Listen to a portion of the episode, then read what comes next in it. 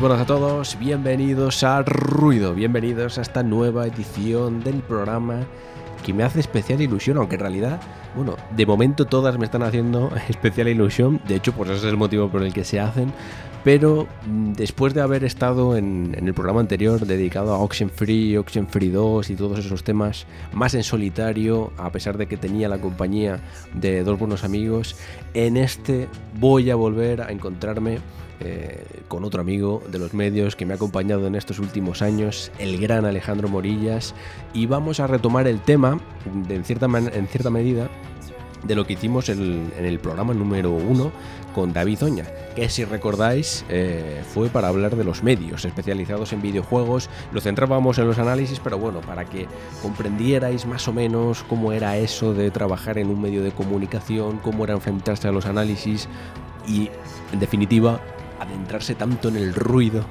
para alejarnos de él. Y en esta ocasión lo que vamos a hacer es mm, algo diferente pero sin alejarnos de los medios y es adentrarnos en el mundo de los medios más pequeños, por así decirlo. Bueno, más pequeños, más amateurs, pero no por ello menos profesionales. Mm, Nos adentraremos en ello para, para que lo comprendáis mejor y para saber, oye, cómo se comienza en esto de los videojuegos, cómo se llevan estos medios en los que mm, no hay presupuesto, donde los redactores no cobran, cuáles son eh, sus pensamientos, si el flujo de trabajo es parecido. Y eso yo creo que con Alejandro, que es un profesional increíble, eh, uno de los directores de Navi Games, mm, van a surgir y se van a ramificar y vamos a divagar de otros temas muy interesantes, porque aparte es un tío súper interesante, con un trabajo increíble y bueno, es que no os quiero adelantar mucho más, pero bueno, la charla va a merecer la pena, estoy seguro, y vamos a aprender mucho más de los medios y, por supuesto, espero que lo disfrutéis. Muchas gracias por estar ahí, yo soy Alex Pareja y volvemos enseguida.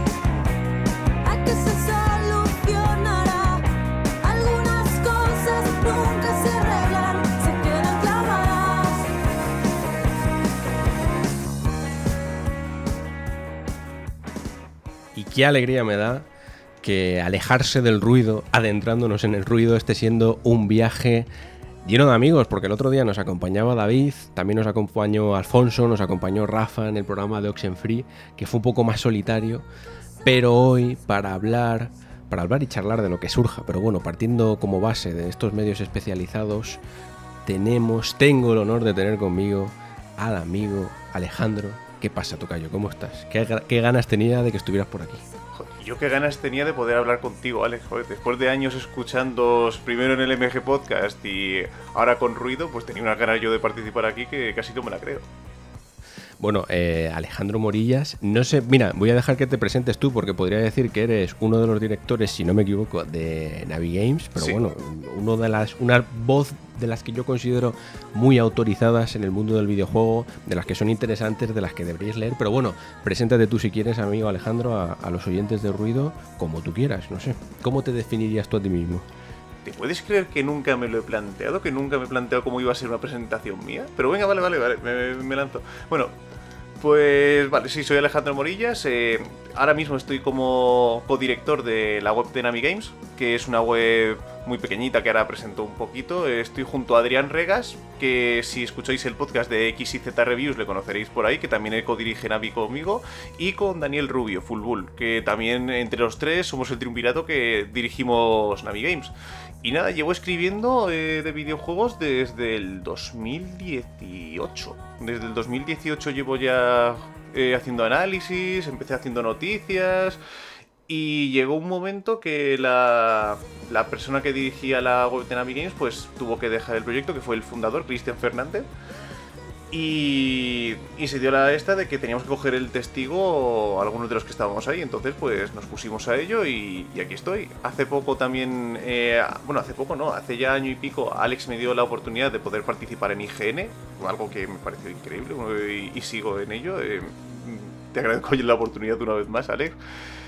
Y, y, ahí estoy, todavía sigo escribiendo y muy contento de participar en este mundillo de esta forma, la verdad, porque yo creo que al final todos los que hemos jugado videojuegos desde pequeñitos eh, es un sueño que tenemos, como el que tiene ser astronauta, pero nosotros tenemos el este de poder trabajar escribiendo sobre videojuegos, entonces pues es un placer poder hacerlo, la verdad. Luego aparte también soy fisioterapeuta y osteópata, que ese es el trabajo de verdad, que esa es otra, que la mayor parte de los que estamos en esto tenemos el trabajo... Eso te iba a decir Alejandro, tío, sí. claro, pero eso es como tu pasión, ¿no? Que ahora entramos en ello, un muy vocacional, sí. como casi todos los que hemos empezado en esto, sí. eh, pero luego tienes esta otra rama, que no sé si hoy nos dará tiempo a hablar o no, pero muy interesante, ¿verdad? Sí, eh, al final... Eh... Yo soy también fisioterapeuta osteópata, que por suerte no soy mal fisio osteópata, pero eh, no es mi pasión. Mi pasión son los videojuegos. Lo que pasa es que al final pues tenemos el trabajo de nuestros sueños y el trabajo de que da de comer. Entonces pues hay que juntarlos los dos. Por suerte, en mi trabajo de fisio me dejan mucho meter el tema de videojuegos con las nuevas tecnologías, con personas mayores. Entonces también estamos metiendo bastante el tema y, y compaginándose en textos muy interesantes y experiencias muy interesantes. Entonces, bueno, es una forma de unar un poco eh, la pasión y, y el deber. Fíjate Alejandro, solo con tu presentación y los amigos habrán dado cuenta de ruido, eh, hay muchos temas que tratar. ¿eh? Yo no sé si nos va a dar tiempo en un programa o dos, pero bueno, o tres o cuatro, vaya. Sí. Tú ya eres eh, invitado cuando tú quieras, me dices, oye, les quiero hacer un ruido. Pues listo, aquí estarás. Y precisamente una vez que te conocemos, Alejandro, bueno, te conocemos, lo que haces más o menos ahora a nivel profesional y dentro de los videojuegos, sí. la primera pregunta que te hago, eh, ¿por qué? Quiero decir, estás en ruido. Yo no sé si eres precisamente esa persona que ahora mismo en los videojuegos quiere alejarse del ruido, si no, o sea, ¿cómo vives dentro del ruido? ¿Estás más alejado, menos, te gusta estar dentro, fuera? Mm, cuéntame un poco desde ese prisma y empezamos desde ahí. Pues mira, para empezar, la propuesta que tú hiciste con ruido a mí me pareció eh, maravillosa y me sentí muy identificado con ello porque yo creo que todo el que hemos eh, todo el que ha estado trabajando de esta en esta rama a más o menos alto nivel, a un nivel exigente durante mucho tiempo, tiene esa necesidad que tú dices de alejarse del ruido. Pero es una necesidad, porque empiezas a jugar por, por, trabajo, por deber y sin disfrutarlo. Sobre todo empiezas a jugar con la perspectiva de un crítico y te queda muy poquito espacio para jugar a lo que tú quieres como jugador. E incluso cuando encuentras el tiempo es difícil volver, a esa, volver atrás en esa perspectiva de no buscar fallos y simplemente disfrutar. Eh, se nos olvida muchas veces lo que es jugar un videojuego sin la necesidad de compartirlo por redes sociales, sin buscar una conversación, simplemente jugar por el propio placer de jugar. Entonces me, la perspectiva de ruido me parece maravillosa. ¿Y tú te sientes identificado? Sí, totalmente. O sea, quiero decir, tú, tú juegas así, ¿no? Tú juegas, intentas jugar, hacerlo. Me imagino que con cosas de Navi y demás, ahora entraremos más a fondo. También tienes esa parte de jugar por trabajo un poco, pero bueno, digamos que intentas jugar siempre por placer, ¿no? Y alejado del ruido. Se intenta, pero cuando estás, eh, bueno, nosotros por lo menos en la dirección de Navi, al final es que ahí ya nos metemos en un tema que es que eh, escribir, por, eh, escribir sobre videojuegos está muy bien y analizar videojuegos está muy bien, pero no siempre analizas lo que quieres. Ah, Eso bien, es que ahí entramos en otro tema, que ya, eh, si quieres nos metemos ya directamente en cómo Sí, funciona esto, que sí. porque yo creo que tira bastante. Yo creo que sí. A ver, no sé si los amigos eh, oyentes conocen Navigames, navigames.es, lo podéis visitar ahora mismo. Yo creo que es uno de los medios, yo no sé cómo llamarlo, Alejandro, porque el otro día con, con David lo llamábamos, creo que lo llamamos por medios más amateurs, ¿no? Pero Sí. eso no quiere decir en realidad que no, sea, no seáis y no sea, no haya autores y autoras muy profesionales, muy válidos. Es- es no sé era- cómo, cómo prefieres que lo denominemos. Lo he estado pensando yo eh, antes en el baño, antes de preparar para el podcast de ¿y cómo definimos Navigames? Pero sí, sí, además David dijo una cosa que me pareció muy interesante, que fue como, eh, no me gusta decir amateur porque realmente son medios que están muy profesionalizados en su estructura. Y tiene toda la razón. Yo cuando entré, a mí me sorprendió lo estructurado que estaba, porque si lo reducimos al absurdo, eh, Navigames al final es un blog comunitario. Es un blog comunitario de WordPress llevado por mucha gente, extremadamente bien coordinada, pero no deja de ser eh, una iniciativa eh, mm, que no está profesionalizada porque, claro, en Navigames no cobra nadie. Y eso, eso yo creo que es lo principal que te- una de las principales cosas que tenemos que decir. En Navigames eh, no cobra nadie, ni nosotros ni el resto de redactores, por una cuestión muy sencilla, no generamos ingresos de ningún tipo. Y llega un momento en el recorrido de todas las webs que yo creo que sí que se- si tienen cierto recorrido y ciertos números, sí que se les ofrece la posibilidad de monetizar lo que, lo que hacen. A nosotros se nos ha presentado muchas oportunidades y las hemos rechazado siempre, siempre, porque al final eh, nos coartaría de cierta forma y ese meterse en una serie de compromisos que no queremos asumir. No, eh, no queremos asumir ni para con nosotros mismos, ni con la web, ni con los redactores. Y es una cosa que además no es que la hayamos decidido de forma unilateral, es una cosa que cada X tiempo nos reunimos todo el equipo de Navi y lo hablamos entre todos, porque creo que es, es lo suyo. Intentamos que siempre que sea una cosa muy abierta. Mira, te voy a decir dos cosas y ahora ya nos adentramos todavía más. Sí. Eh, claro, cuando hablamos de que es un medio no profesional, podemos decir profesional en el sentido de si entiendes profesional como trabajar cobrando. Efectivamente, Simplemente eso. ¿no? eso es. Entonces, pues por profesional no es. Sin embargo, te iba a decir, cuando me has dicho que estaba bien estructurado y coordinado y demás, pues amigo, eh, yo no he trabajado directamente en, Navi, pero estoy seguro de que estáis mejor coordinados seguramente que otros muchos medios profesionales, te lo garantizo. Entonces, bueno, eh, por eso esa diferenciación ¿no? y, y- y esa cosa extraña.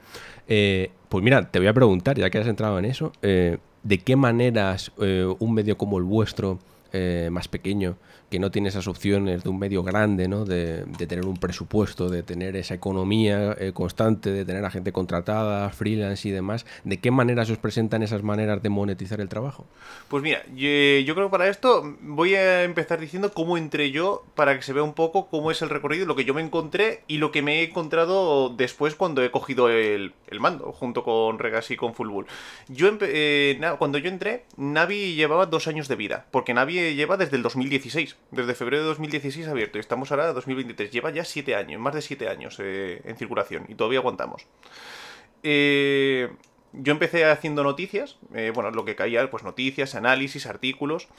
Eh, y claro, yo siempre me preguntaba, porque eh, cuando tú vas a analizar un juego, pues como que llegan las claves. Y cuando no estás dirigiendo, pues como que, ¡ala! Ha caído clave. Y esta sí, y esta no. Y no sabes muy bien cómo va el sistema. Luego te enteras de que, claro, lo llevan eh, las agencias de PRs y todo. Que por cierto, una curiosidad, yo cuando entré en Navi, eh, bueno, la dirigía Cristian Fernández, he dicho antes, pero el que era jefe de redacción allí eh, y que no, y también ayudaba en la corrección de, textos- y todo es eh, Enrique Gil, reseñas cortas.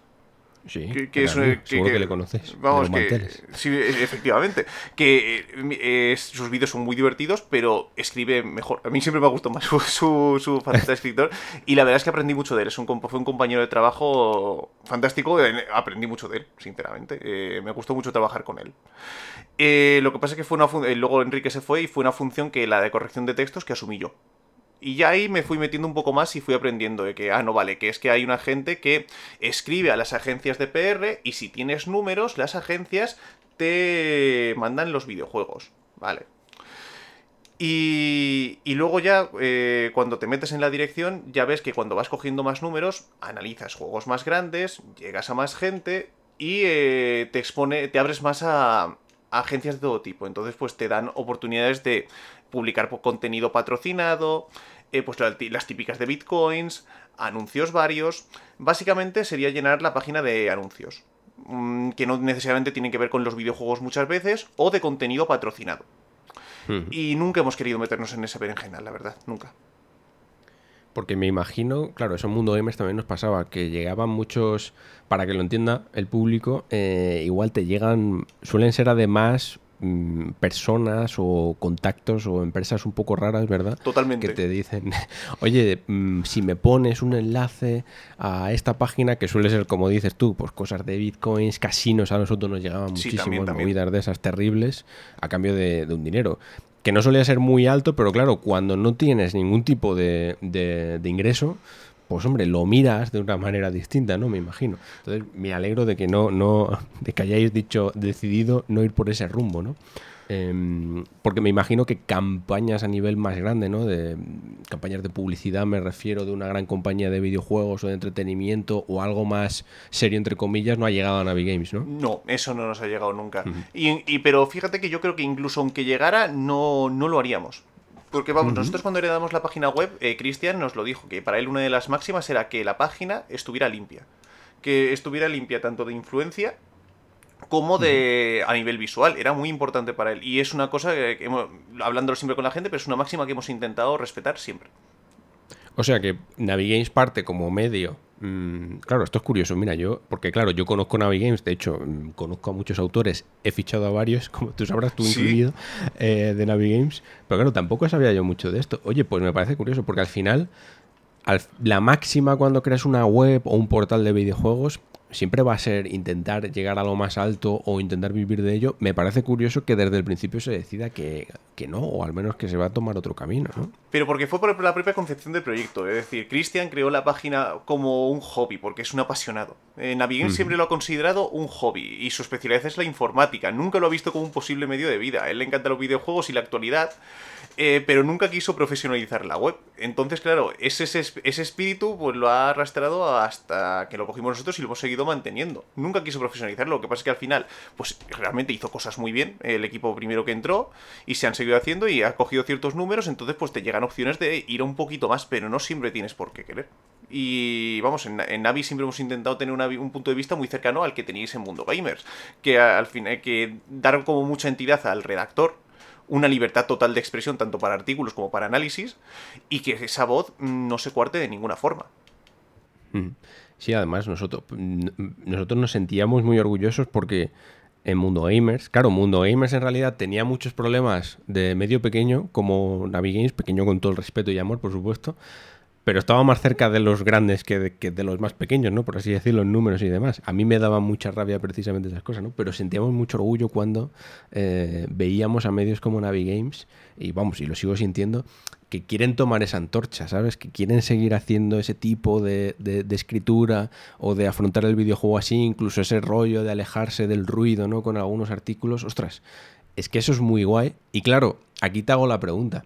Eh, ¿No sería tan posible hacer eso, o lo estamos viendo, aunque se intente hacer más o menos, claro, ese tipo de cómo afrontar la creación de un medio, cómo afrontar el trabajo, quizá no lo puedes hacer si tu objetivo es precisamente ganar dinero o convertirlo quizás en algo que sea más o menos rentable, ¿no? Tiene que ser quizás desde, al menos en un principio, desde esa vocación, desde ese amor y desde esa pasión. Sí, y es que ta- también tiene mucho que ver el momento con el que apareció. Eh, en el 2016 al final no había tantos medios de estos no profesionalizados como, como ahora, que realmente hay, no diría overbooking, pero, pero realmente hay una variedad de medios no profesionalizados tremenda. Es una cosa que ha habido un auge muy grande en estos años.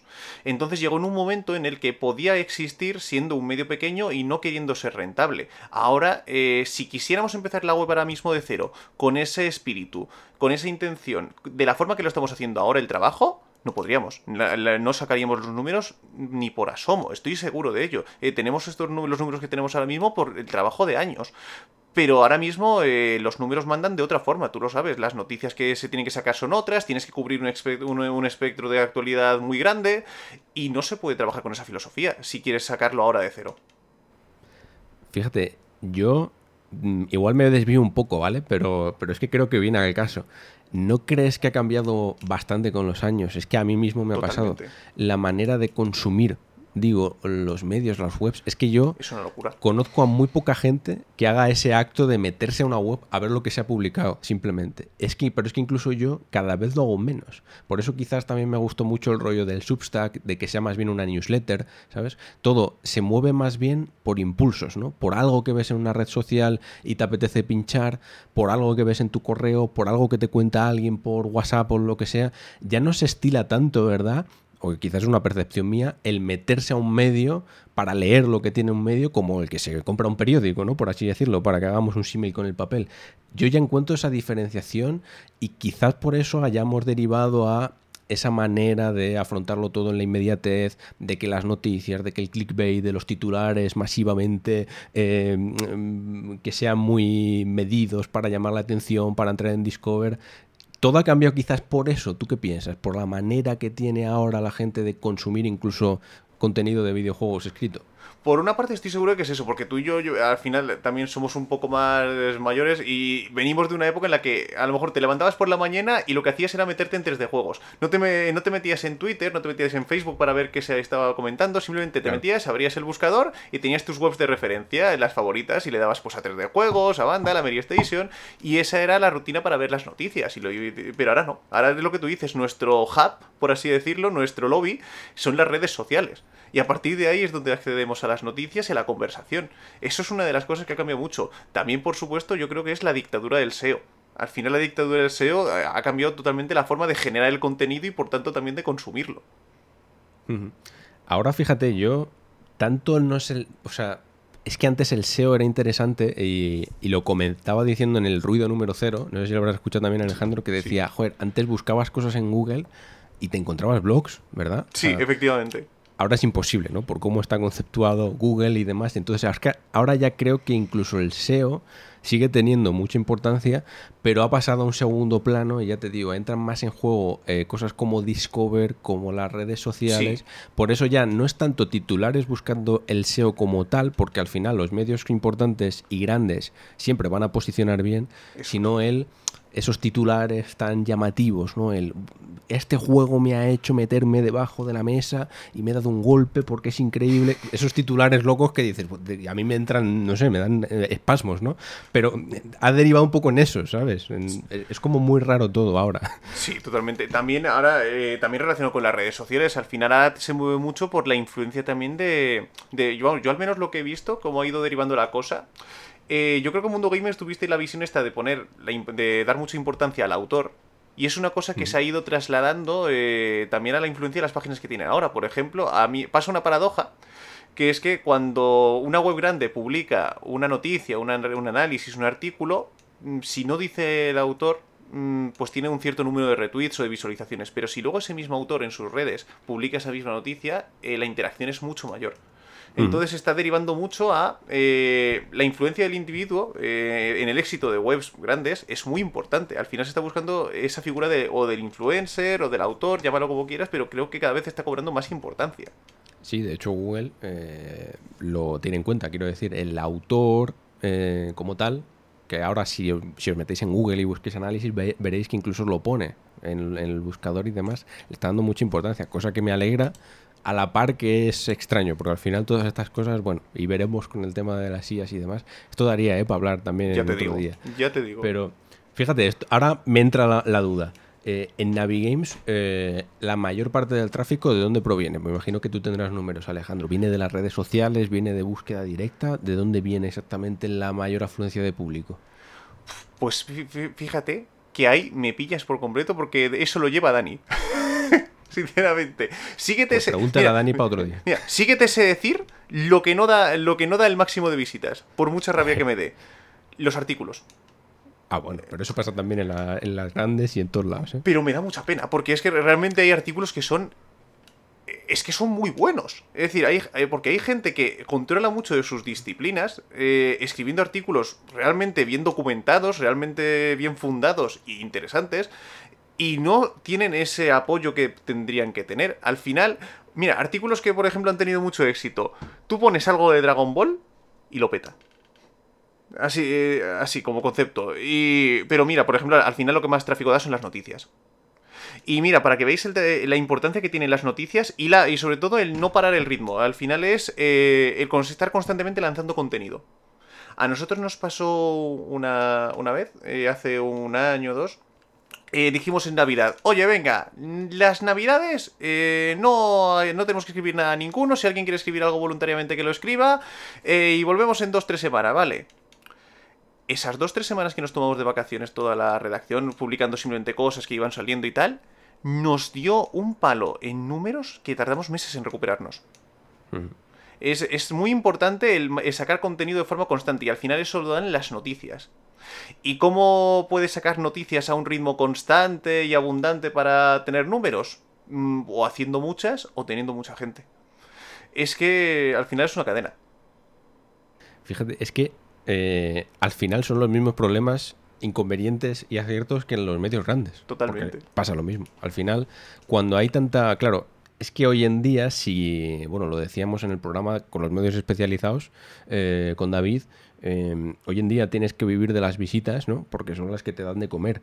Eh, si quieres tener visitas, como bien dices Alejandro, necesitas crear el contenido que te da visitas. Si son las noticias y te das cuenta de que, oye, si haces 10 noticias de Dragon Ball, por poner el ejemplo que tú has puesto, o de lo que sea, vaya, eh, tienes más visitas que haciendo un artículo que te lleva días, mm, al final eh, todo deriva en que igual necesitas ¿no? hacer esas noticias y todo deriva en ese problema que yo creo que, que va a ser muy complicado de solucionar, al menos al corto plazo, de que es más importante la cantidad que la y la inmediatez que la calidad. Y por eso cada vez se ven menos artículos, como tú dices, que luego tienen menos visitas porque tienen menos, menos interés entre el público. También mm, la culpa, entre comillas, eh, viene el del público, ¿no? Pero estás abogado continuamente a hacer lo que te da visitas. Y todo esto te lleva, incluso fíjate qué curioso, a que en Navigames tendréis, tenéis que hacer noticias, seguir un ritmo constante, hacer lo que pide para tenerlas y que lo demás sea un complemento. Eso es un problema. ¿No, lo- crees? Incluso en medios pequeños, ostras. No sabía yo que también, que también eres un poco esclavo de eso. Tota- Totalmente, Alex. Si es que ya, ya te digo que eh, de esas dos tres semanas tardamos un montón en recuperarnos. Y también hemos notado a veces, porque para que te os hagáis una idea, nosotros ahora mismo en Navi somos un equipo de veintipico personas. Eh, para mantener el ritmo. Somos un equipo de veintipico personas. Eh, nosotros en Navi al final, es lo que te he dicho, somos como un blog comunitario de gente pues que, eh, colaboramos entre todos para que eso salga adelante. Entonces, claro, nosotros al no ser un medio, como hemos dicho antes, profesionalizado, que no cobramos, tampoco obligamos a nadie a nada. Es decir, simplemente tenemos como tres entradas que todo el mundo tiene que tener tres entradas a la semana. Esas entradas, pues son pues, una entrada por una noticia, eh, dos por un análisis, tres por un artículo. Intentamos fomentar, que esa es otra. Intentamos fomentar que la gente mm, escriba artículos, por- pero porque creemos que es más interesante y, ma- y- y da más calidad a la página web. Aunque luego no sea lo que más visitas da, pero es que realmente creemos en ese tipo de contenido. Pero eh, tenemos que sacar noticias. Es que al final el contenido es noticias. Y lo que tú has dicho, que al final los análisis y los artículos que realmente son la vía de expresión más guay que tenemos, la vía de, de expresarnos como jugadores y como redactores, tienen que ser un extra. Un, trabajo extra que nosotros metemos por la pasión, que al final es un poco eh, la palabra demonizada que lleva todo este tipo de blogs asociados. Mira, aquí entramos en un conflicto y seguro que algún oyente que lo, lo esté escuchando habrá arcado una ceja y es como, vale, si tenéis que hacer noticias y al final cada redactor o redactora tiene que hacer un mínimo, por así decirlo, pero no cobráis, ahí hay un conflicto, ¿no crees? ¿No lo piensas? Yo también lo pienso, porque al final eh, yo mismo defiendo que jamás debería, se debería hacer un trabajo gratuitamente. Sí. Porque al final después también afecta, y a nosotros nos ha pasado, a mí de hecho directamente me ha pasado, que es como, ¿para qué te quiero a ti cobrando si puedo tener hasta otra persona eh, sin cobrar, ¿no? Sí. Y te- toda la razón en ese sentido, ¿no? Entonces, claro, ese punto de conflicto, ¿cómo lo explicarías? ¿Cómo lo anticiparías? Porque claro, eh, al final Navi Games yo sí que lo entiendo como un gran referente, una gran cantera, que esa fue una palabra que también dijo David Sí, que me verdad. gustó, precisamente para que los medios quizá más grandes, que ya sí que paguen a sus redactores, que ya sí que, mm, digamos que al menos eso sí lo tienen más profesionalizado, les pesquen. Pero bueno, yo te lanzo eso. ¿No crees que haya ahí un conflicto? Totalmente. Yo, yo es que, ah, mira, eh, lo de la cantera, eh, es que tienes toda la razón. Eh, mira, salió David Oña, que, que estuvo aquí el otro día. Enrique reseñas cortas, Raquel Cervantes de 3D Juegos y, y más gente que se me estará olvidando. Es que al final... Brenda, ¿no? eh, Brenda también estaba en Navidad. Brenda va- efectivamente. Brenda también estuvo, eh, en Navi, efectivamente. Y. Claro, ¿qué pasa? Que cuando tú entras en una web de estas, eh, bueno, yo no sé el proceso que sigue el resto de gente que entra, pero yo en mi cabeza era, yo quiero escribir de videojuegos.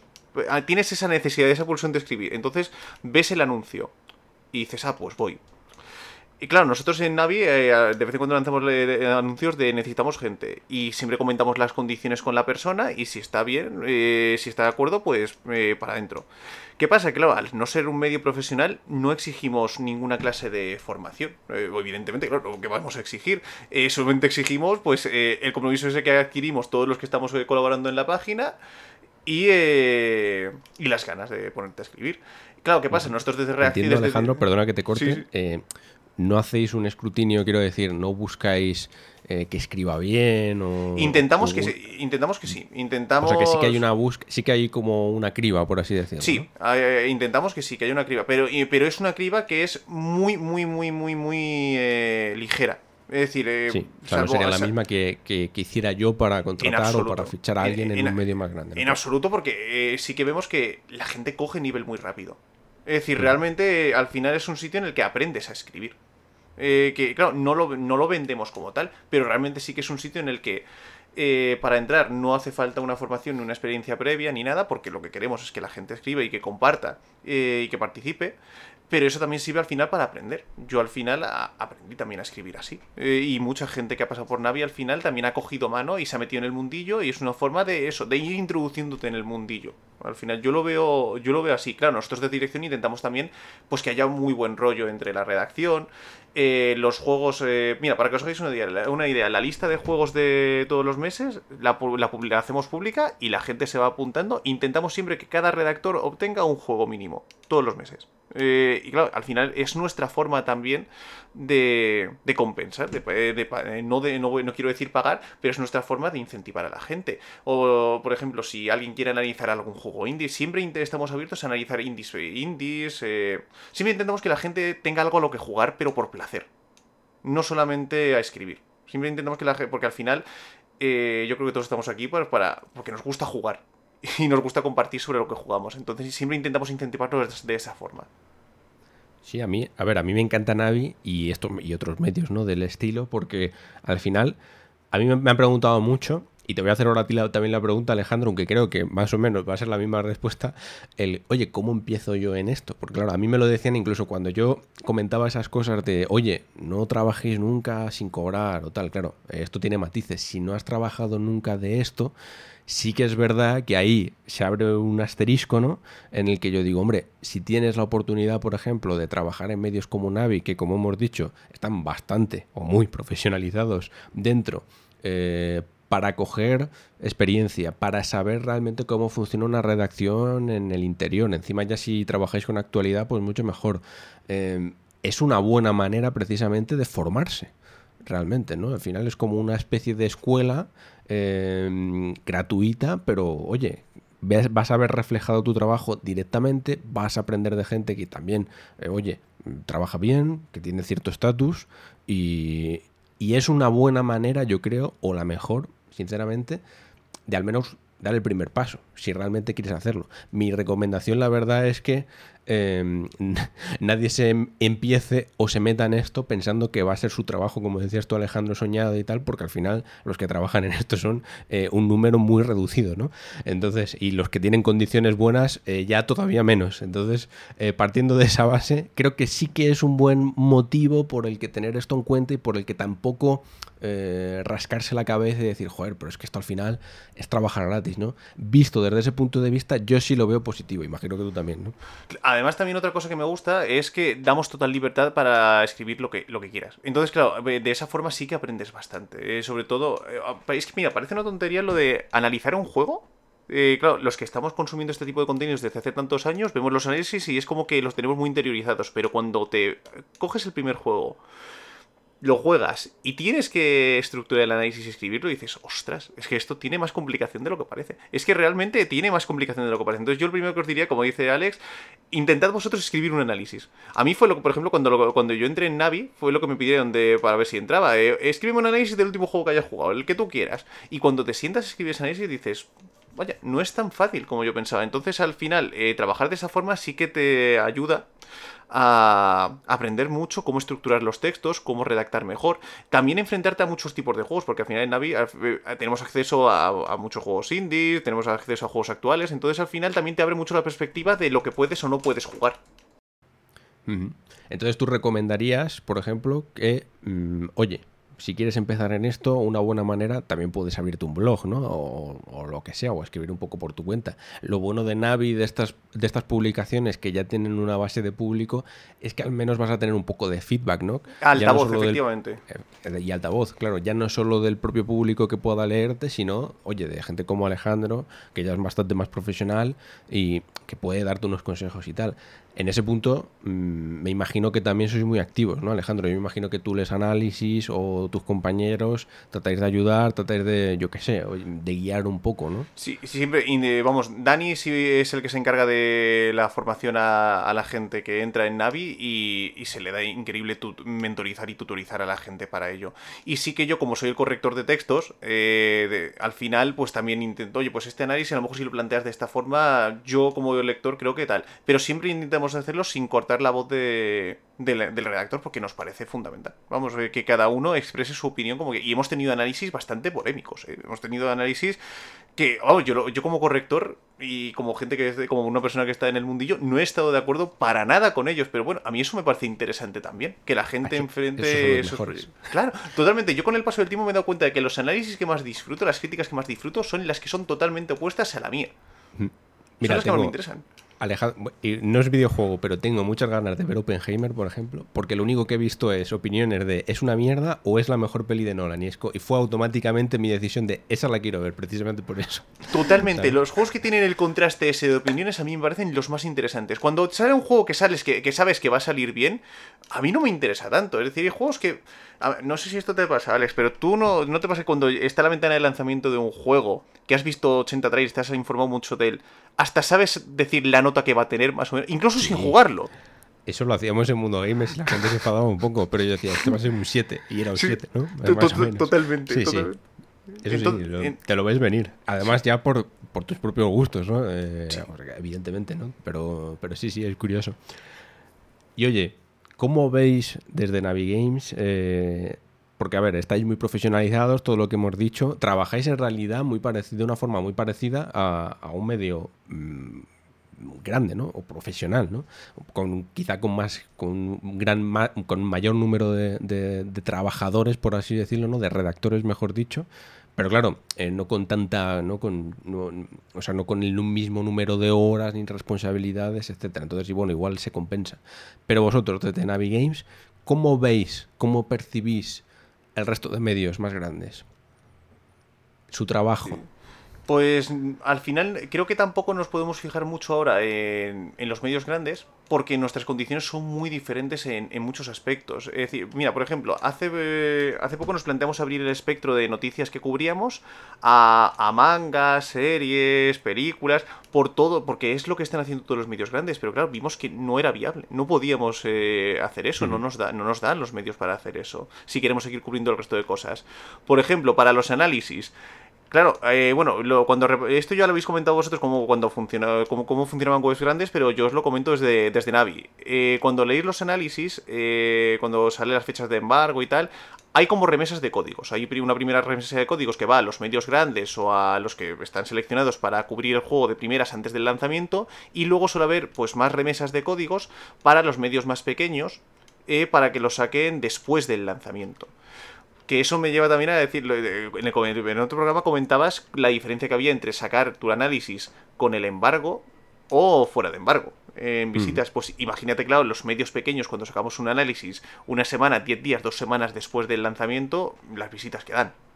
Eh, Sí, entonces, entonces, claro, la forma de enfrentarnos a los análisis también es diferente de la de los medios grandes. Siempre tenemos que intentar, de hecho, eh, damos bastante margen de, de tiempo para los análisis porque, no- es decir, ya que lo lanzamos fuera el lanzamiento, fuera el embargo, pues por lo menos que sea casi un post-análisis de, de tranquilidad. A eso iba a ir, precisamente. El, el trato con las compañías, con los PRs y demás, mm, ¿cómo es? Porque eh, desde el punto de vista de Mundo Gamers, por ejemplo, que ya éramos bastante grandes, ¿no? En comparación, pero siempre estábamos un paso por detrás de las demás, eh, era complicado a veces. A mí, además, me frustraba mucho porque hay algo que tiene Navigames, que tienen medios como Mundo Gamers, medios más pequeños, que es lo que comentábamos antes, ¿no? Los autores, la capacidad quizá de, de enganchar, de, no sé, de crear una conexión diferente a la de los medios más grandes, más tradicionales, ¿no? Que, que cubren todo, ¿no? Que son como un océano. Y a mí me daba rabia porque es como, joder, si, si al final te va a salir mejor, ¿sabes? Tener un análisis en Mundo Gamers que en otra web más grande por estos motivos, por...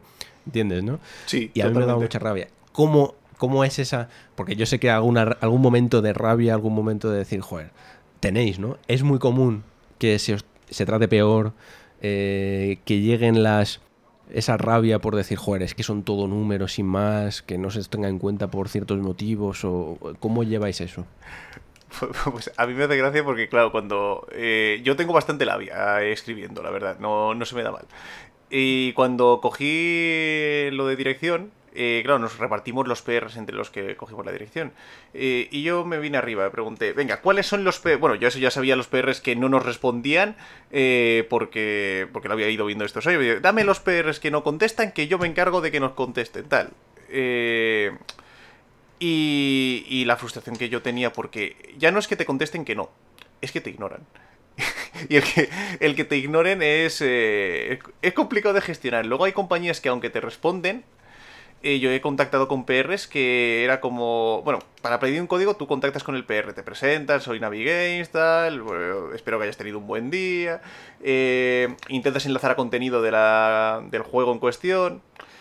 Y incluso puedes decir hasta el analista que lo va a hacer, si quieres un poco, pues, poner como fundamento lo que estás analizando. Y hay gente que te lanza el código como el que lanza un hueso a un perro, básicamente. Eh, el, el correo que recibes de respuesta es el, el código, ya ni un buenos días, gracias, nada, toma, ahí, ahí te- ahí te va. Hay de todo, pero también es cierto que hay muchas compañías que nos tratan muy bien. Eh, hay gente que no nos habla.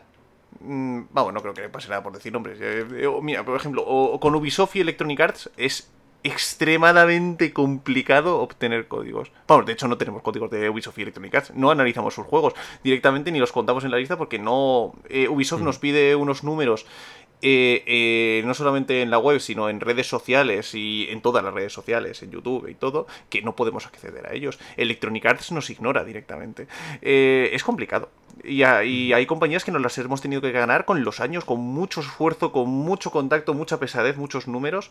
Y es bastante. La parte de PR es bastante frustrante e ingrata. Que yo me imagino que por el otro lado también tiene que ser una labor muy complicada de gestionar. Sí, yo eso te iba a decir que lo decimos así, pero ellos al final no tienen la culpa. Al final, Totalmente. eh, además, el 99% de los casos ellos mm, tienen unas instrucciones que suele venir de Europa y no puedes hacer nada. Quiero decir que tampoco o sea, no es decisión del PR como tal. O sea que a mí me puede. Tú imagínate, Alejandro, que a mí me dices, oye, soy Navi. Sí, sí, yo lo intento, pero es que si a mí me dicen que no, pues tengo que decir que no.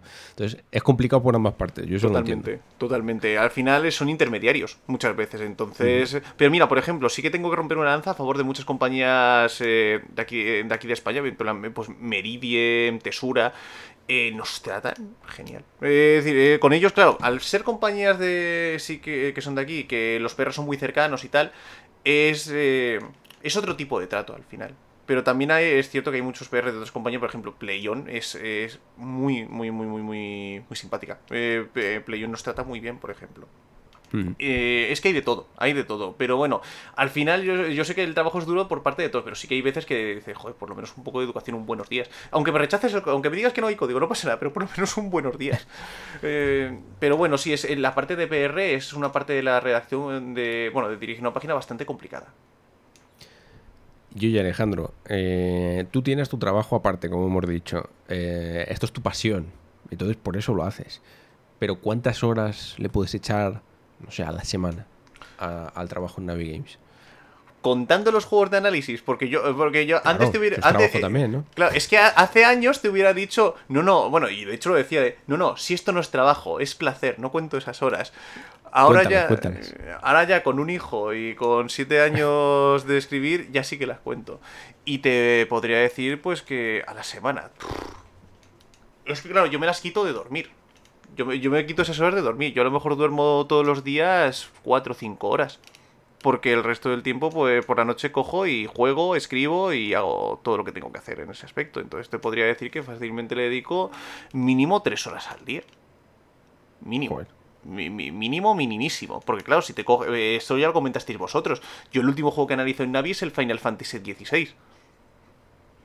Para hacerlo en el menor tiempo posible, las jornadas maratonianas que te tienes que meter son interesantes. Y eso también lo compartimos los pequeños, porque al final también tenemos esa cuenta atrás, por así decirlo, de vale, sí, ya me salta el lanzamiento, pero cuanto más pase, cuanto más tiempo pase, Sí, sí, Mm, tienes esa presión que decíamos, ¿no? Porque aunque Es- te digan, oye, que no pasa nada si es después del embargo, tú lo tienes ahí en mente, es verdad, y lo intentas tener antes posible. Claro, sí, eso siempre lo intenta y nadie me lo nadie, nadie me obliga, pero yo sé Mm. que eso va a funcionar. También es eso, lo hemos dicho antes lo de los juegos que no quieres analizar. Claro, nosotros muchas veces para tener un buen contacto con las compañías al final, las compañ- tú le puedes decir a alguien, oye, yo quiero analizar el lanzamiento AAA del mes. Sí, vale, pero la compañía también agradecería que tú analizaras otros títulos menores que también lanzan. Entonces, Sí, claro, eso mira, te tienes que hacer cargo de ello. Alejandro, tengo una anécdota buenísima. No voy a decir de quién es, ¿vale? Vale. Pero a mí me pasó una vez eh, yendo a un evento de estos, porque suelen, suelen, no sé si en Navios invitan a estos tipos de eventos, ¿no? De ir a probar un juego. Sí, de algunos sí, sí, sí. Algunos sí, ¿no? También.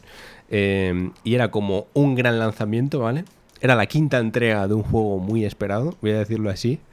Eh, y te dejaban probarlo pues unas horas, ¿no? Yo qué sé, dos o tres horas. Evidentemente estás muy interesado, pero esa misma mañana, junto a esa quinta entrega de un juego tan esperado, tenías que jugar también dos horitas a otro juego no tan esperado y quizás no tan interesante para todos, pero oye, pues ciertas técnicas, ¿no? Que a mí me hacían mucha gracia, ¿no? Para que, oye, que ya sé que este te interesa, pero que también tengo y muevo este otro juego y lo quiero ver en tu medio, ¿no?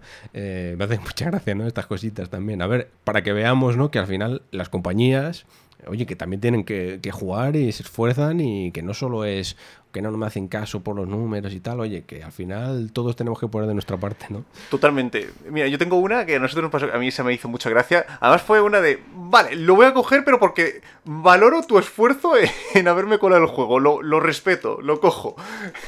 Eh, pedimos un juego y nos mandan la clave y era de un juego, eh, pues, de, pues, al final era un juego pues mucho menor, de una marca que... mm, Claro, por nuestro perfil no nos iba a interesar nada y, le contestamos, eh, oye, que nos habéis mandado de, de, este otro, de este otro juego. Dice, ¡ay, qué fallo!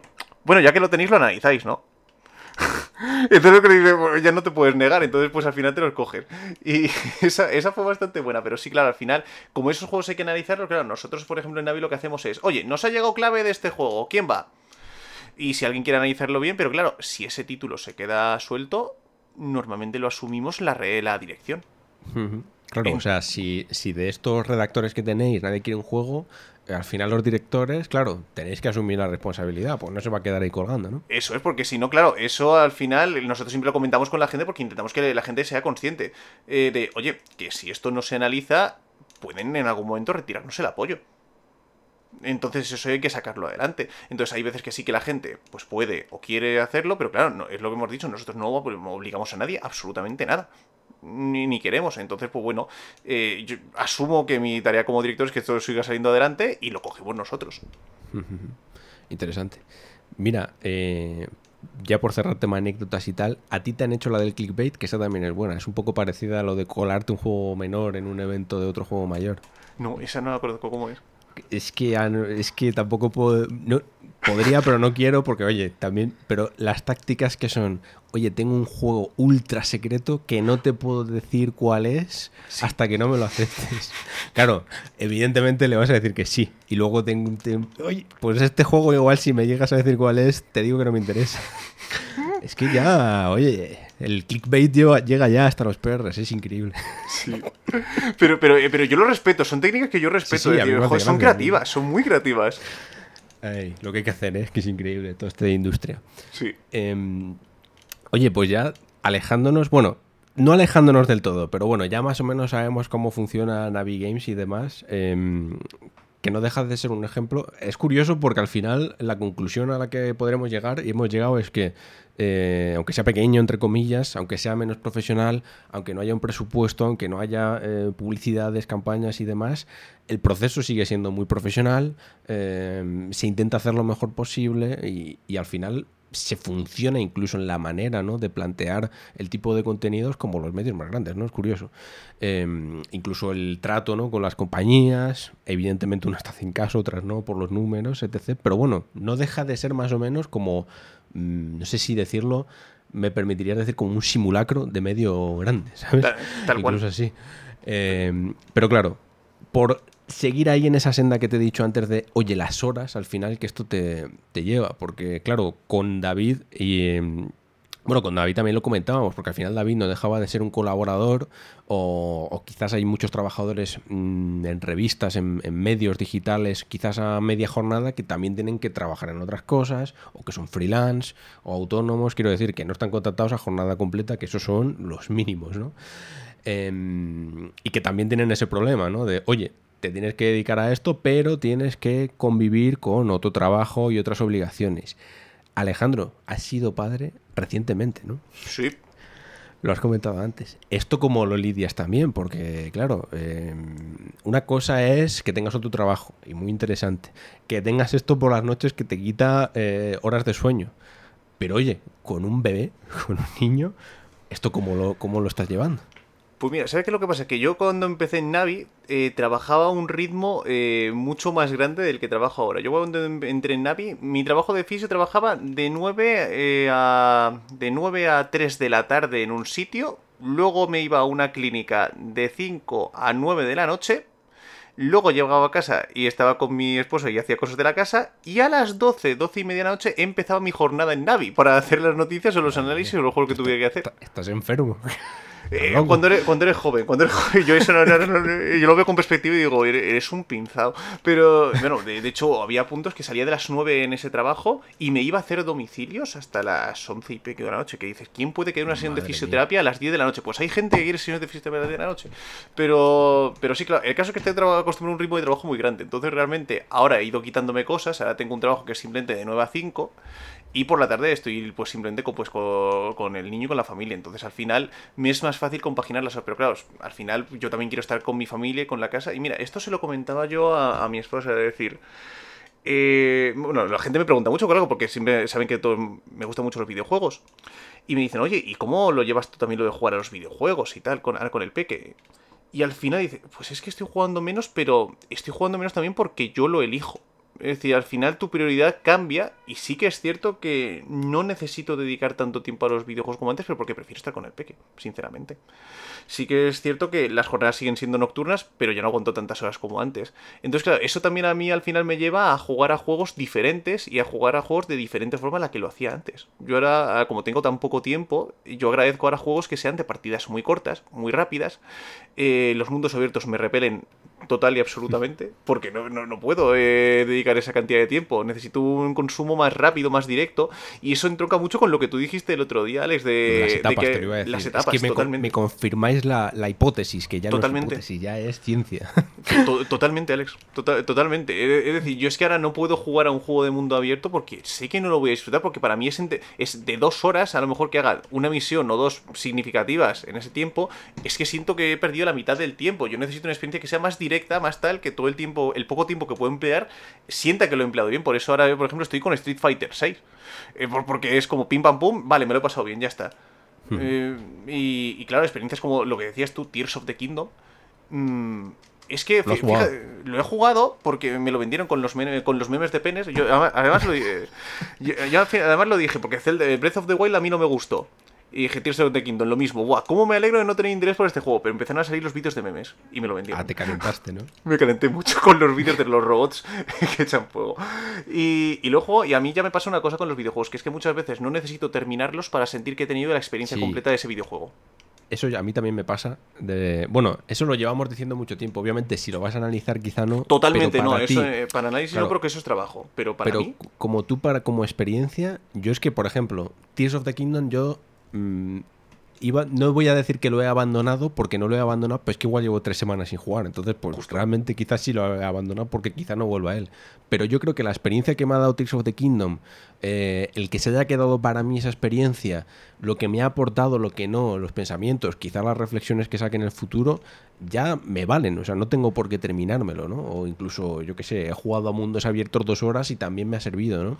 Tal Eh, cual. O sea, no hace falta quizás explorar el juego al completo, pasárselo, sino yo qué sé, hasta tu propia mente o tu propio cuerpo, no sé cómo explicarlo, te dice, oye, ya no hace falta, ¿no? Y- pero ya lo tienes, por la experiencia sí que hay, ¿no? Mm, Es curioso, ¿verdad? Pero es que eso al final pasa en las experiencias de juego que son muy derivativas. Por ejemplo, los mundos abiertos al final es lo que tú dices. Con dos, eh, a ver, a lo mejor dos- con dos o tres horas no, porque tarda más en calentarse. Pero a lo mejor con la mitad del juego tú dices, es que ya siento que realmente el juego no me va a ofrecer más de lo que sí, no me ha ofrecido. Dices, no me va a aportar más. Claro. Ya sé cómo voy a jugar las próximas 25 horas. Y a lo mejor la campaña no me interesa tanto. Ya he terminado con este juego. Es lo que tú dices. Es una sensación interior de ya he terminado con este juego. Necesito pasar a otro. Y oye, estás jugando ahora Street Fighter. em, ¿Cuáles han sido? Es que me interesa, fíjate, porque claro, yo no soy padre, pero sí que es el momento vital este que todo el mundo tiene de, oye, pues vas a serlo o no. y quizás, claro, yo me imagino que también tendrías esos pensamientos, ¿no? De decir, a ver, pues mm, tendré que, no sé si limitar, ¿no? O a ver, tu vida no va a ser la misma, evidentemente, ¿no? No vas a jugar de la misma manera, aunque evidentemente sí que vas a seguir teniendo tiempo para ti y demás. Incluso, bueno, tú que estás loco vas, puedes seguir trabajando en Navi Games y demás. Pero, no sé, ¿cuál fue tu pensamiento antes? ¿Sabes? O sea, si ha sido diferente a cuando ya has tenido a tu hijo y has estado con él. ¿Y cuáles son los videojuegos que te han acompañado? Porque estoy seguro de que los vas a recordar para siempre, fíjate. Pues fíjate, yo he. Eh, cuando fui a. Bueno, cuando tomé la decisión, la es que fue rápidamente, tomé la decisión y ya el niño fue una realidad. Así que no, no tuve mucho tiempo de proceso, pero sí que, Ah, o sea claro, que una. fue- una- pam. Sí, básicamente. Entonces, lo que. Lo que sí que viví el proceso fue el de jugar a un videojuego y decir, ay, me encantaría jugar a este videojuego con el peque cuando sea más mayor. Y sí que me he ido guardando unos cuantos en una lista de juegos. Sí, sí, sí. Eh, hice, hice una lista de juegos que me gustaría jugar con él, pues porque me parecía que era- estaba muy bien para iniciarse. Eh, juegos que a mí me gustaría. Me planteé incluso hacerlo. Esto lo ha comentado alguna vez por internet la gente y me parece súper interesante de hacerle. Eh, introducir a los videojuegos, pero en orden cronológico. En plan de. No, no vas a empezar con una Play 5 porque esto es demasiado estímulo para ti. Tú no puedes gestionarlo. Vas a empezar con una Super Nintendo o con la Game Boy Tochota ladrillo en blanco y negro y sin luz que tengo yo todavía guardada. Vas a empezar ahí los videojuegos y luego ya vamos subiendo de nivel. Mm, Eso era mi idea. Lo que pasa es que luego me, me he vuelto un poco hipócrita, yo creo. Y, tengo mucho conflicto porque no estoy seguro de que quiera que el niño juegue a los videojuegos. Es que no, no lo tengo nada claro. Y me lo dice todo el mundo. De, ah, estarás deseando que el niño coja el mando para jugar con él y tal. Pues no. Me da miedo que empiece a jugar a videojuegos, sinceramente. Porque Curioso. creo que no son. Es que eh, los videojuegos no se plantean igual ahora que antes. Cuando, yo al menos lo siento como. A ver, que esto también a lo mejor es una- un razonamiento de dinosaurio. Pero yo los videojuegos antes los veía más como que están planteados como juguetes. Que es una cosa que se ha dicho mucho de Tears of the Kingdom, porque es verdad, es un juego que te anima mucho a jugar con el juego y, y es el placer de jugar por jugar. Los juegos antes estaban planteados como juguetes, como productos que tenía el recorrido de ponerlo a la venta, se vende, la gente los juega y al siguiente. Ahora los videojuegos son otra cosa. Mm, son productos que están destinados a, a dar una rentabilidad a largo plazo, a enganchar. Eh, los veo que el, planteamiento ha cambiado a la hora de desarrollar muchos de los juegos que hay ahora. Entonces me da miedo que... Bueno, pero no todos, ¿no? No todos, no, no, no. para- Claro. Mira, por ejemplo, Nintendo es una compañía que yo creo que sí que mantiene totalmente ese espíritu de jugar por jugar. O Y por de ejemplo, juguete, ¿no? Y de juego y de, y juguete, juguete, total- totalmente. Ese, el- lo de juego como juguete lo localizo casi todo eso en Nintendo. Porque eso es su filosofía. Es Sí, la filosofía de todos sus juegos y de todas sus franquicias. Eh, pero sí que ahora, la- sobre todo al final es por corrientes. Eh, cuando un chaval va a empezar a jugar ahora, eh, ¿qué es lo que va a jugar? Va a jugar a Fortnite. Bueno, cuando Sí. el niño pueda jugar, no sé lo que habrá, pero vamos, va a haber un clon de Fortnite.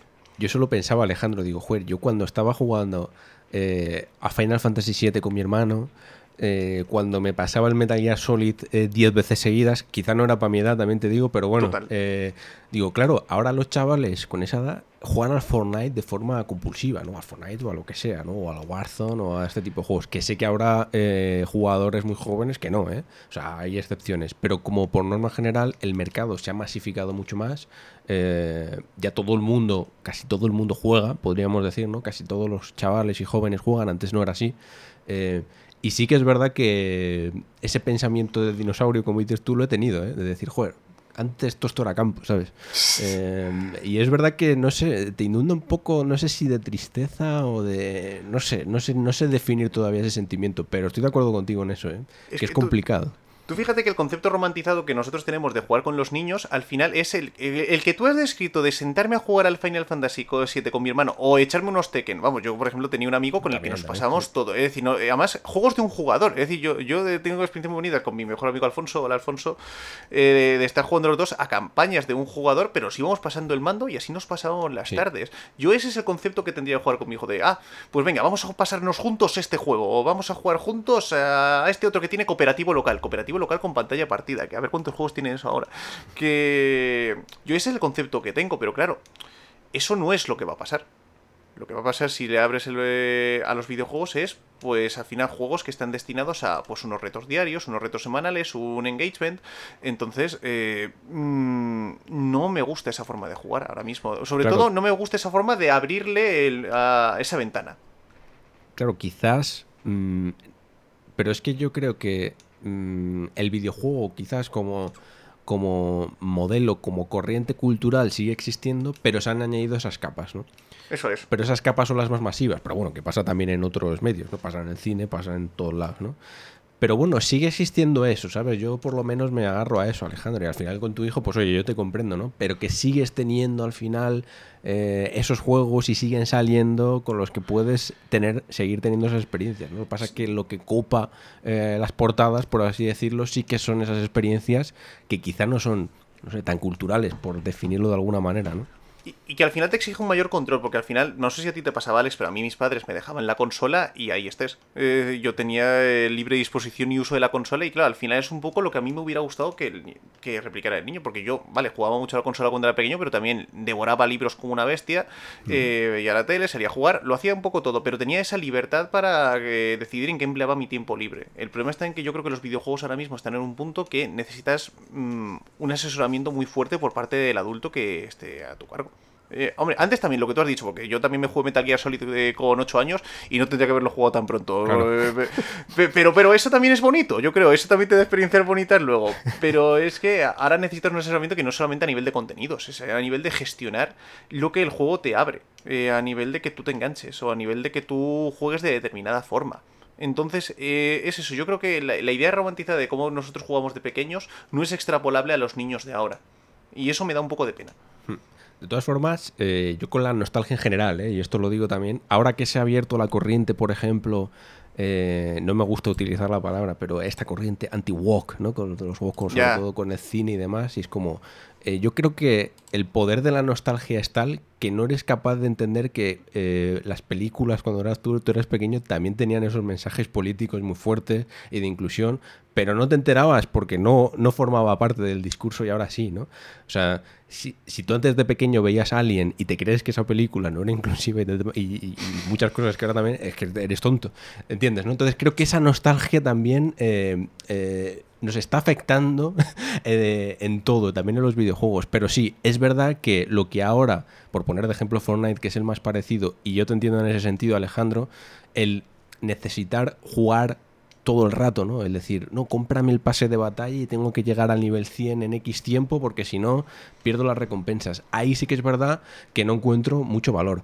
Escribí ahora y va a haber un podcast, por cierto, lo adelanto contigo, Alejandro. Adelanto que va a haber un ruido, no contigo, digo que, que te lo digo a ti. Sí, sí, sí. Eh, ruido sobre si no hay demasiada gamificación. Lo escribí esta semana en el Substack, en alexpareja.substack.com, porque entiendo que mm, debe haber gamificación, pero con el tema de Pokémon Sleep, yo, eh, y te hago la pregunta, me parece interesante, Alejandro, tú que además estás metido en el tema y has tenido tu hijo y demás, eh, ¿no crees que a no ser que haya algo que realmente se pueda corregir, por tomar el ejemplo de Pokémon Sleep, eh, que haya un problema realmente de, que un niño o un adulto o quien sea necesite descansar y el gamificar, el ludificar ese acto o el impedir que esté tan enganchado al móvil, porque oye, llega la hora de dormir, tienes que jugar a Pokémon Sleep y tienes que dejar el móvil y no, no utilizarlo, por ejemplo. Ahí sí encuentro el valor, pero el estar jugando constantemente, ¿no? El salir a la calle y, tener, y que tu paseo sea jugar a Pokémon Go, llegar a tu casa y lavarte los dientes con el Pokémon este de lavarse los dientes, que dormir también sea un juego. Hostia, no estamos. No hay demasiado juego por todas partes, ¿sabes? Y esa, esa era la pregunta que me hacía y todavía no he encontrado respuesta, ¿eh? Porque entiendo también lo positivo que tiene esto. Me parece una pregunta tremenda y yo tampoco tengo respuesta. Es decir, al final es lo que te dice, quiero decir, no es una cosa, es que no es criticable porque eh, a nivel ético es como, jo, qué bien que haya juegos que Claro. favorezcan que tengamos buenos hábitos a la hora de pasear. Jo, el verano de Pokémon Go para mí fue mágico. Sí, sí, yo, Eh, joder, increíble. Pero fíjate, yo me lo desinstalé cuando ya eh, no era un incentivo para pasear más o para ser más saludable, sino que ya era como un impulso irracional. No sé si me explico. Que ya era Sí. como, iba a hacer ese paseo igualmente y jugaba. Era como, joder, ¿de verdad necesito estar jugando todo el tiempo? Esa es la pregunta clave, yo creo, ¿no? Eh, Eso es, eso es. Es que a mí me sorprende mucho que, que tengamos que gamificar el dormir. A mí es que es, un- es que el simple concepto me parece una cosa para ponerse a pensarlo. Yo no creo que algo como Pokémon Sleep... Bueno, para empezar habría que ver si Pokémon Sleep realmente ayudaría a alguien a dormir mejor. Que a mí yo es Ya, una cosa que dudo. Porque al Yo final a mí es me el, creería el acto, estrés. claro, yo creo que sí que es el acto de descansar, ¿no? Del decir, mm, te metes en la cama y es para descansar, para dejar las pantallas a un lado, ¿sabes? Para, oye, capturar Pokémon y eso solo lo haces con el móvil a un lado y apagado. Pero, Mm, al final que sí estás que lo facilitar. invirtiendo. Al final estás invirtiendo para luego usar más la pantalla. Porque si yo me sí, levanto. para tener luego- recompensas. Sí que es Claro. Para que me dé una recompensa una pantalla que ya me va a obligar a estar varios minutos al día siguiente mirándola y encima a lo mejor me frustro porque no me ha salido el Pokémon que yo quería mientras dormía. Eh, Es que no lo tengo nada claro. Uf, esto da para podcast, ¿eh? Esto lo vamos a dejar para otro día. Porque es que eh, eh, da para mucho, ¿eh? Da para mucho. Yo por eso te lo he dicho. Y el de lavarse Em. los dientes al final lo llegaron a sacar. Lo llegaron a sacar, pero no sé si en Europa. Yo que no lo vi. Creo que en Europa no lo sacaron. Pero que existir existe. Pokémon Smile, creo que se llama. Sí, sí, para la base. Pero ese le veo más gracia. Porque, oye, oye, para los niños pequeños y tal, pero bueno. Em, mira, fíjate. Creo que vamos a acabar por aquí. Alejandro, porque nos quedan otros temas. Quiero que me des una pincelada, porque precisamente te decía antes que tu trabajo me parecía muy interesante. Tu trabajo, digo, fuera de Navigames, que también es trabajo, ¿no? Pero, eh, oye, cuando tú me dijiste que estabas utilizando eh, los videojuegos para la rehabilitación para personas mayores con Alzheimer, ¿verdad? Me dijiste, con Ujú, este es. tipo de, de- de enfermedades. Ostras, dame una pincelada y si quieres, por favor, y te invito, y estoy seguro de que en cuanto comentes un poquito, los oyentes de ruido van a estar de acuerdo, te vienes otro día y los programamos un poco más, ¿no? Porque me parece fascinante. Es verdad, esto como... Cuenta, pero poquito, ¿eh? Sí, Pinceladita. pin- pincelada, vale. Mira, esto eh, de... Yo esto cuando empecé a escribir sobre el tema, a mí es que me era una cosa que me pareció fascinante cuando lo descubrí. Mira, eh, todo esto empezó porque un día en el centro de día, yo trabajo en un centro de día eh, especia- especializado en deterioro cognitivo, eh, enfermedades tipo Alzheimer, cuerpos de Levy, demencia senil, etc. Y un día teníamos una Wii por ahí, porque yo dije, bueno, pues hacemos Wii terapia, porque fue la primera forma en la que yo introduje los videojuegos ahí, porque está más o menos eh, refrendado a nivel científico los beneficios que tiene en rehabilitación y la metí. Y un día eh, tuvimos dos experiencias ese día que nos abrieron los ojos. Pusimos eh, la, la tabla del Wi-Fi.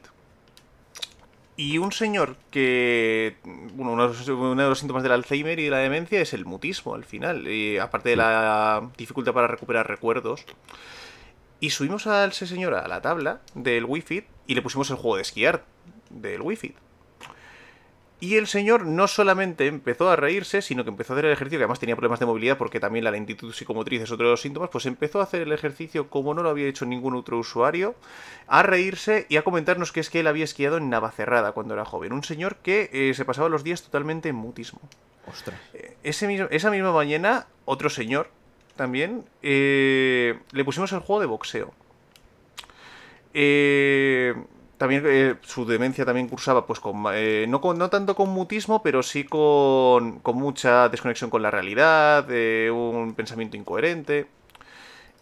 Y eh, luchó contra un americano en el boxeo. Y es que, le- bueno, el señor le vimos más motivado de lo habitual y le preguntamos, de, oye, ¿y ¿por qué, por qué estás tan motivado? ¿Esto te gusta? Es que yo hacía lucha grecorromana cuando era joven. Y a partir de ahí, eh, el señor, claro, volvió a la mesa contentísimo contándole a sus compañeros cómo había derrotado al americano. Y todos los días nos preguntaba si le podíamos poner el juego de la lucha. Se lo comentamos a su familia y nos dijo que sí, que efectivamente es que él había sido luchador de lucha grecorromana. Entonces, claro, ahí vimos que es que los videojuegos al final, con todas las posibilidades que abren, eh, yo siempre digo que el Alzheimer y todas estas enfermedades que quitan los recuerdos son como, como si cogemos un árbol y hay ramas que están, eh, que están mal. Y nunca sabes qué estímulo va a agitar la rama correcta para recuperar X recuerdo. Entonces, eh, los videojuegos al final, como nos abren a tantas posibilidades, eh, a tantas vidas, siempre se ha dicho lo de que los videojuegos te permiten vivir muchas vidas, te permiten vivir muchos oficios, te permiten vivir muchas cosas. No sabes qué va a resonar con la persona a nivel corporal, a nivel emocional, a nivel musical. Y es muy interesante ver las reacciones que tienen para gente que está en un proceso de rehabilitación. Sobre todo si, podes- si podemos ya no solo eh, recuperar recuerdos perdidos, sino crear recuerdos nuevos, que ese es uno de los síntomas del Alzheimer que no mucha gente conoce, que es la incapacidad para crear nuevos recuerdos. Pero si consigues un impacto emocional suficiente, sí que puedes crearlos. Y nosotros con los videojuegos los hemos creado. Qué increíble. No, mm, no te digo más porque ya está. O sea, es que quiero que haya un ruido de esto. Y creo que estaremos todos de acuerdo, ¿verdad? Eh, creo que va a dar para mucho. Y, y, joder, es muy interesante y es un placer escucharte, Alejandro. Eh, de verdad, me ha alegrado mucho tenerte por aquí en ruido. Y mm, espero que te lo hayas pasado bien en esta pequeña charla. Te invito a muchas más en el futuro. Y de hecho, cuando quieras tú me dices, oye Alex, vamos a hablar de esto y vamos, lo hacemos cuando quieras. Bueno, Pero este, encantado. Este me lo, me lo debes, ¿eh? Muchísimas gracias, Alex. Solo una cosa más, mira, decías de lo de Navigins de un poco, pues también cómo incentivamos a la gente. Sí. Claro, yo cuando tenía estos pensamientos de, oye, voy a escribir algo sobre videojuegos, eh, personas mayores, eh, estimulación, tal, ¿quién me va a querer publicar esto? Y claro, al final en Navigins, pues como ah, favorecemos que cada uno publique lo que quiera, fue a partir de ahí cuando yo empecé a escribir esta serie de artículos que las tenemos publicadas en Navigins, y la verdad es que a mí me han servido mucho para, para no solamente para plantearme nuevos retos, sino también para darlo un poco a conocer. Esa, yo creo que es muy importante para los que jugamos mucho videojuegos tener un sitio donde tengamos esa libertad para publicar exactamente lo que queramos. Que al final es esto, esto es ruido también, ¿no? Eso es. Esa eso es. necesidad, fíjate si me ha salido a mí, que me ha abierto un Substack y todo. O sea que sí, sí, es. lo, lo comprendo, lo comprendo. Eh, Navigames.es, ¿verdad, Alejandro? Si no me Sí, equivoco. efectivamente. Ya que hemos hablado, oye, la gente lo tendrá que visitar, que lo coloquen ahí en marcadores, redes sociales que sigan, eh, gran lugar. Y ya digo, cuando hablamos de medios, lo vuelvo, vuelvo a incidir porque es que de verdad que mm, cuando hablamos de medios amateur, medios más pequeños, eh, no es mm, o medios no profesionales, no es para minimizar, porque es que el trabajo que se hace es increíble y de hecho, bueno, aquí tenéis el- la razón. Fijaos Alejandro, qué pedazo de profesional. Fijaos otros muchos grandes autores y autoras que han aparecido por ahí, que siguen por ahí. Entonces, mi recomendación absoluta, Alejandro, para que visiten Navigames y que la tengan como medio de cabecera, sea lo que sea. Y oye, si están interesados en comenzar, al menos bajo mi punto de vista, es un gran lugar donde mm, dar rienda suelta a, a esta pasión. Que al final, pues oye, mm, tienes que sacar de dentro y no sabes cómo. Y, y, oye, ahí tienes la posibilidad con grandes profesionales para crecer y para aprender. Pues muchísimas gracias. Yo la, la verdad es que Navigins es una maravilla y, y es que eh, te sientes realmente orgulloso de ver el, ni- el nivel que hay. Es que es lo que tú dices, para ser un medio no profesionalizado es increíble el, la- el talento que tiene la gente. Es increíble. Alejandro, seguirte a ti en redes o lo que sea, o algo que, mm, no sé, que quieras promocionar, ya que has venido así. Pa- para nada. que me- yo encantado de haber venido aquí como un particular. Yo lo de las redes, la verdad que eh, no, no soy, muy- no soy muy de mi eso de los números ¿No de redes. dar tu, tu ex, tu cuenta de ex, De, que, ¿Cómo que mi cuenta de ex? de Twitter? ¡Ah! Bueno, es que Vale, vale, Twitter, ay, claro. ojo, es verdad, Ah, ves, no es Twitter, sí que estás desconectado, sí. Eh, ve- ve- ves, eh, es verdad, eh, hay que, ya no hay que tuitear, hay que, hacer, hay que shitear, es verdad, Sí. es verdad. Ay, qué, qué triste. Yo eso lo hago todas las mañanas, fíjate. Moriarty Alex, ¿verdad? Si no me Efectivamente, sí, Moriarty. efectivamente. Moriarty Alex. Le podéis encontrar por ahí por ex o por eh, antes llamado Twitter, eh, Alejandro Morilla. Si no, pues oye, le encontréis por ahí por Navigames, por IGN y, y muy interesante todo lo que escribe. Eh, por último, Alejandro, eh, por saber, oye, ¿a qué vas a estar jugando estos días? Y ya terminamos con eso. ¿Algún juego que tengas en mente? Me has dicho antes Street Fighter, ¿vas a darle algo? ¿Tienes algo en mente? Mm, ¿Alguna cosita de verano que, que te hayas guardado incluso para el verano? Sí, mira, me alegra que me lo preguntes, Alex, porque hay un juego que tenía yo muy pendiente de jugar fuera del ruido que hizo su lanzamiento y es el, el último Saints Row.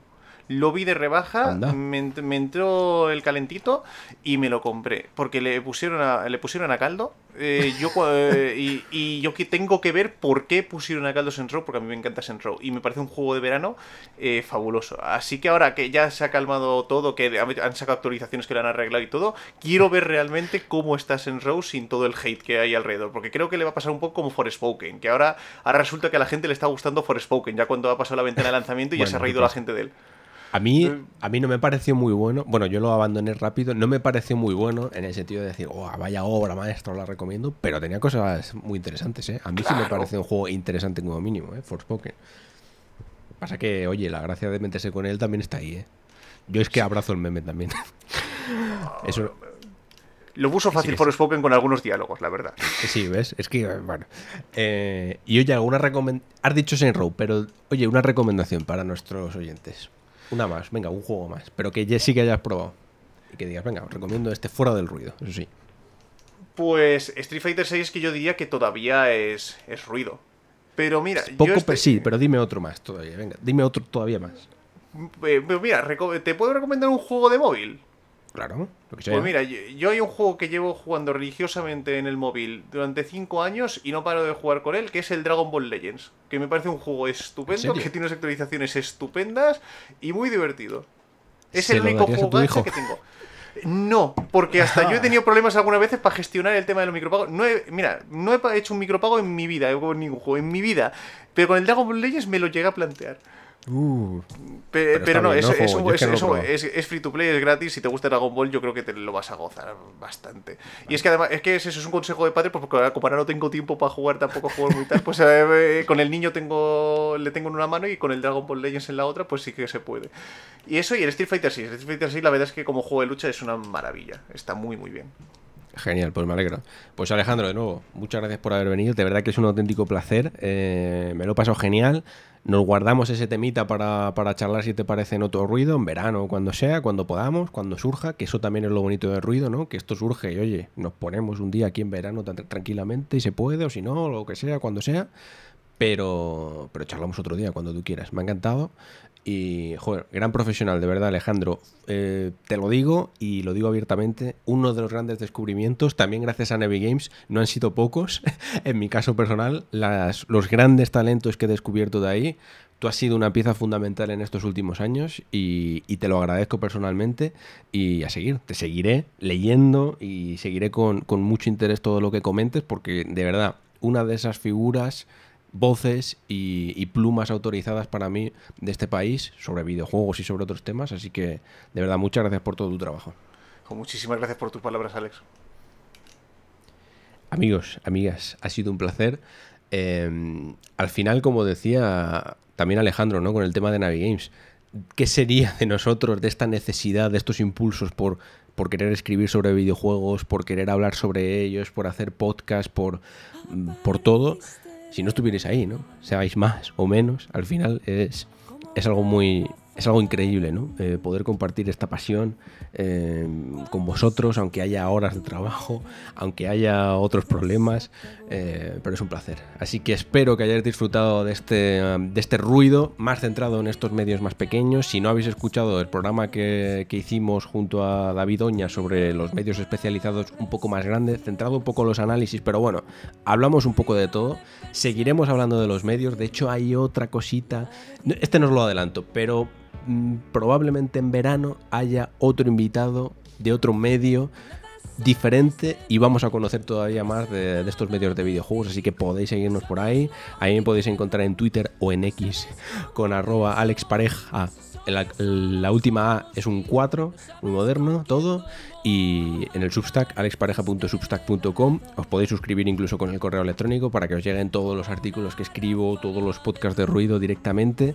Y nada, es un auténtico placer. Cualquier cosita, comentarios, podéis dejar un like, esas cositas que siempre se agradecen.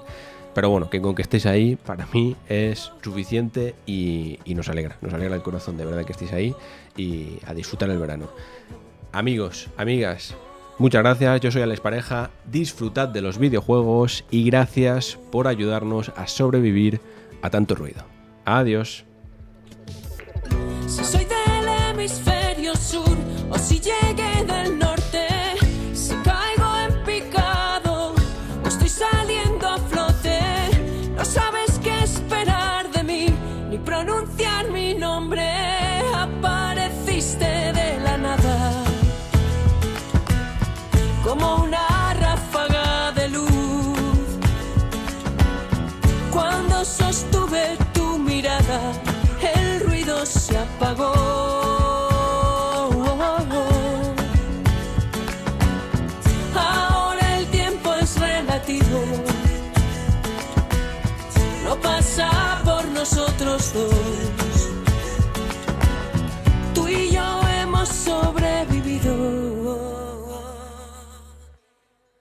A tanto ruido. Oh, oh, oh, oh, oh, oh.